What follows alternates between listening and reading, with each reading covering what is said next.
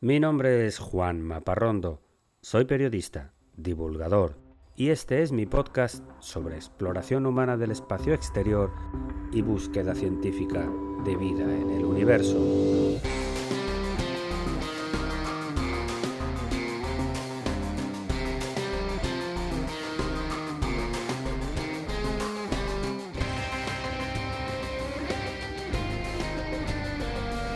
Bienvenidos a El sueño de Laika.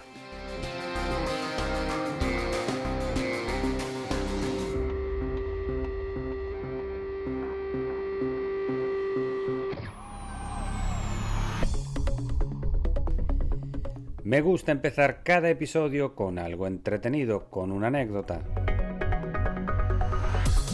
Y te cuento que los astrónomos andan intrigados sobre el extraño caso de una estrella de la constelación de Libra, a la que llevan dando seguimiento durante décadas.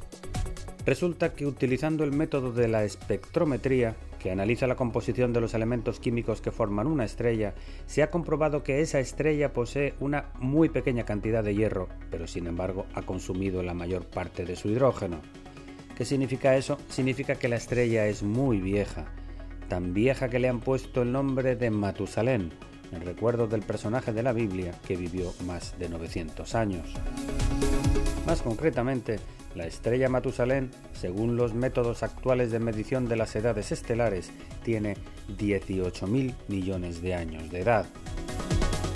¿Cómo es posible que tenga 18.000 millones de años cuando está comprobado que el universo tiene 13.400 millones de años de edad? ¿Cómo puede ser una estrella más vieja que el universo? ¿Cómo pudo nacer antes del Big Bang?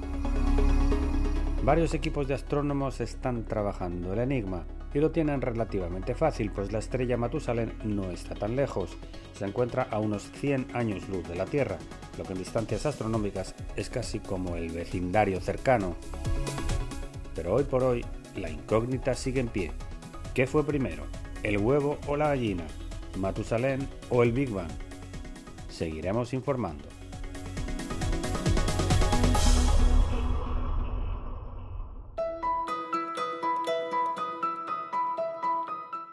Tiempo ahora para hablar de cultura espacial.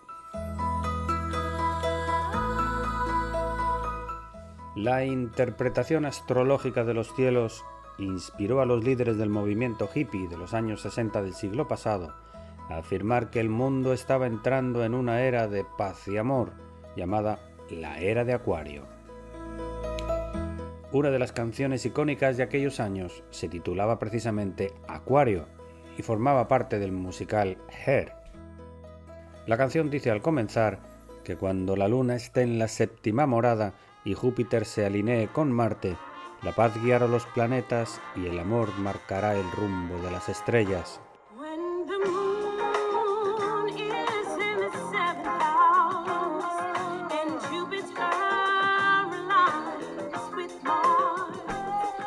A mí me gusta mucho la ideología pacifista de aquellos años hippies, del amor libre, la liberación femenina y los grandes festivales de música psicodélica, como el famoso Woodstock, celebrado en agosto de 1969 durante tres días, al que acudieron 400.000 personas. Un festival denominado, por cierto, como una celebración de Acuario. Me pregunto cómo hicieron los hippies para fomentar un movimiento pacifista que impactó toda una generación, al mismo tiempo que se desarrollaba con toda su crudeza la guerra de Vietnam.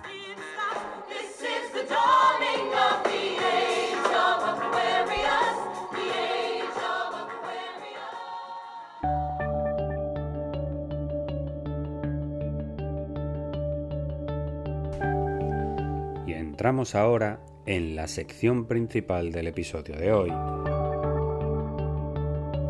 que está dedicado al viaje de la sonda robot New Horizons al planeta Plutón.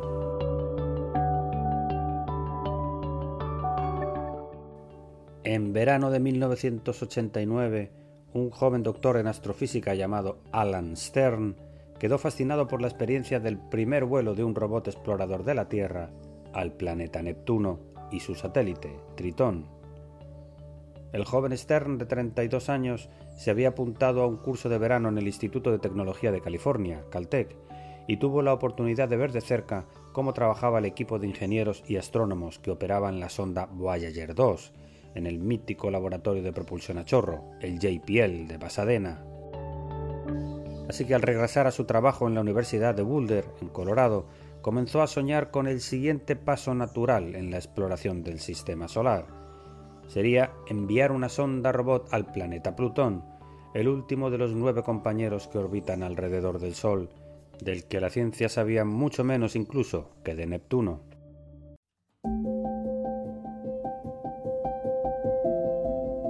El problema era que las misiones ya lanzadas que estaban en esa zona las dos Voyager que habían sido lanzadas 12 años antes, en 1977, habían tomado trayectorias muy alejadas y ya no se podían desviar para que pasaran por Plutón. Era necesario comenzar de cero, diseñar una misión específica para Plutón y los objetos del cinturón de Kuiper, la inmensa región del extrarradio de nuestro sistema solar. Un desafío complejo y caro, lleno de obstáculos que acabó llamándose Misión Nuevos Horizontes, New Horizons, y que ocupó los siguientes 18 años de la vida de Alan Stern hasta que despegó, además de otros nueve años de viaje por el espacio profundo, hasta que la nave se acercó finalmente a Plutón. Varias misiones de exploración robótica a planetas más cercanos como Marte, Venus, Júpiter o Saturno habían conseguido entonces llegar hasta el planeta, frenar su velocidad e instalarse en la órbita del mismo para observarlo desde cerca con mucha precisión por mucho tiempo.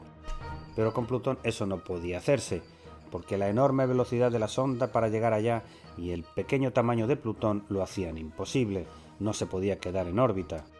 Los científicos de la misión debían conformarse con un vuelo de pasada sobre Plutón, solamente durante un día.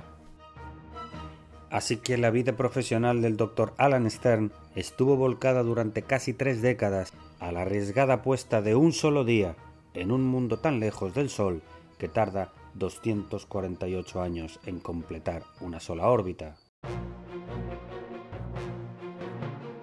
Pero merecía la pena, porque hasta ese día del año 2015, la mejor imagen disponible que tenía la ciencia sobre Plutón para la investigación astronómica era apenas un punto difuminado sobre el fondo negro del espacio. Ni siquiera el telescopio Hubble, capaz de ver galaxias a millones de años luz de distancia, podía fotografiar Plutón con claridad por el simple hecho de que no emite luz, como ningún planeta. Se sabía que el exterior de Plutón no era uniforme y que tenía una simple atmósfera, pero poco más. Así que el doctor Alan Stern de forma perseverante logró el apoyo del programa Nuevas Fronteras de Exploración de la NASA y de la Universidad Johns Hopkins en Maryland para diseñar y construir la misión New Horizons. Este es el momento en que el robot explorador se lanzaba al espacio en enero del 2006. Iba a bordo de un cohete Atlas V, despegando desde el Centro Espacial Kennedy en Cabo Cañaveral para un largo viaje de 6.000 millones de kilómetros durante más de nueve años.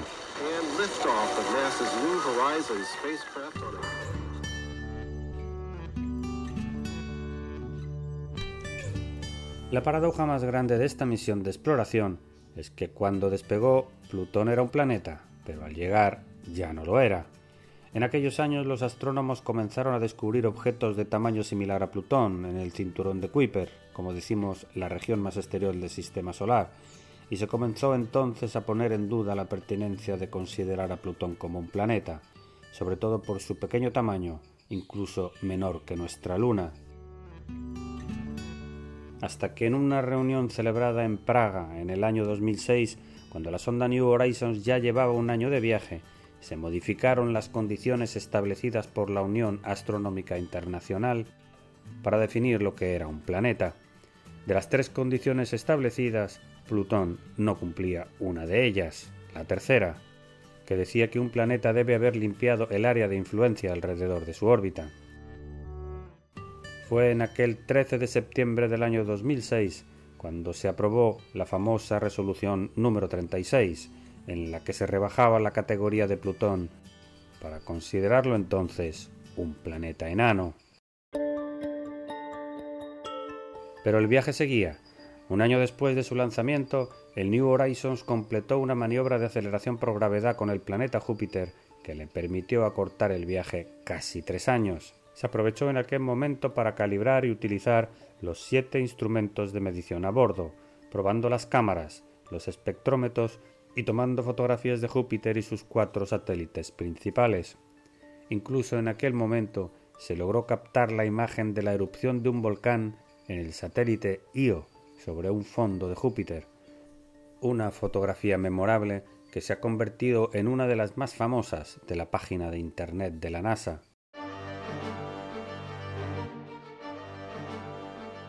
Una vez pasada la órbita de Júpiter, la nave quedó en hibernación durante casi ocho años, realizando en solitario su viaje hacia Plutón. Iba tan lejos del Sol que su radiación no era suficiente para llevar paneles solares, y por eso en la New Horizons se instaló una pequeña central atómica para suministrar energía a los siete instrumentos que lleva a bordo. Durante el tiempo en que la nave dormía, en el año 2012, el telescopio Hubble descubrió que Plutón tenía cinco lunas en lugar de una sola, como se pensaba hasta entonces. Eso podría suponer un riesgo adicional para la misión, en caso de que la sonda pasara por cerca de alguna de esas lunas y se sufriera una alteración de trayectoria por influencia de la gravedad. Pocos meses antes del día esperado, en diciembre del año 2014, los ingenieros despertaron de nuevo a la nave. Ese día, la jefa de misión Alice Bauman comprobó que todo estaba funcionando de nuevo. Y dio la noticia.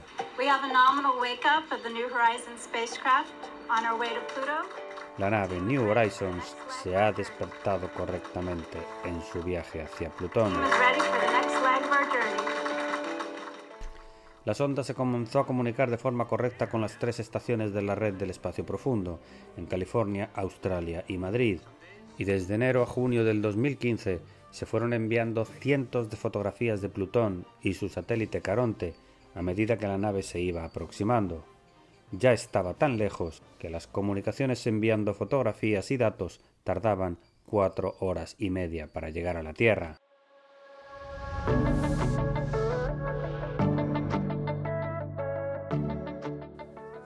Y finalmente llegó el 14 de julio del año 2015 el día del sobrevuelo de la sonda sobre Plutón. Los primeros momentos, la nitidez de las fotografías y la cantidad de datos que se fueron recuperando desde la Tierra dejó boca abiertos a los astrónomos. Mostraban que Plutón es un mundo dividido en dos zonas, una de ellas compuesta por hielo de nitrógeno, con glaciares de intenso color blanco y grandes montañas de hielo, y a su lado otras zonas rocosas de un color rojizo oscuro, probablemente compuestas de alquitrán de materia orgánica. En los primeros días también se demostró la teoría de que el planeta tiene una pequeña atmósfera. La enorme cantidad de datos recibida sobre Plutón todavía se sigue analizando hoy, siete años después, y es raro el mes que no aparece un artículo especializado sobre Plutón en revistas de astronomía, con la data enviada por la sonda New Horizon.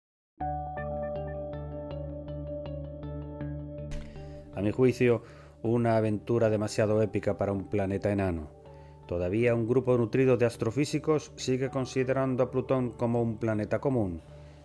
Aún hoy, cada vez que el profesor Alan Stern da una conferencia, lo primero que hace es pedir al público que levante la mano el que considera que Plutón es un planeta.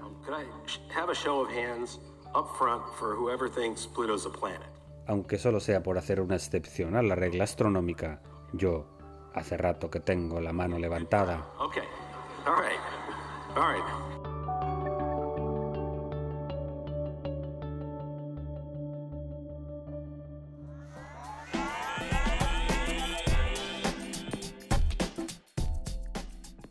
Y no quiero cerrar este episodio sin lanzarte el desafío de la semana, que no puede ser otro que invitarte a que vayas a la página de internet de la NASA.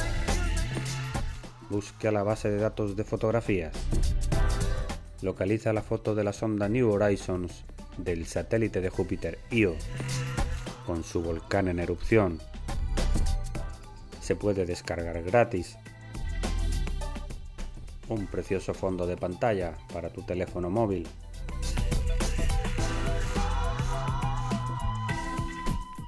Y hasta aquí el episodio de hoy de El sueño de Laika. Espero que te haya gustado. Escríbeme a laika.podcast.gmail.com y sígueme en mi cuenta de Instagram, laika.podcast.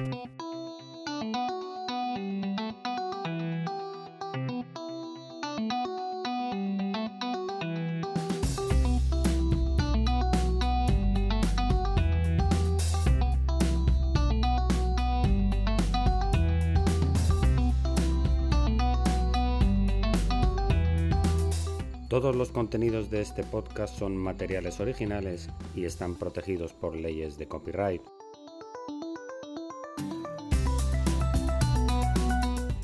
Todas las músicas y sintonías han sido compradas a sus autores o son de reproducción libre.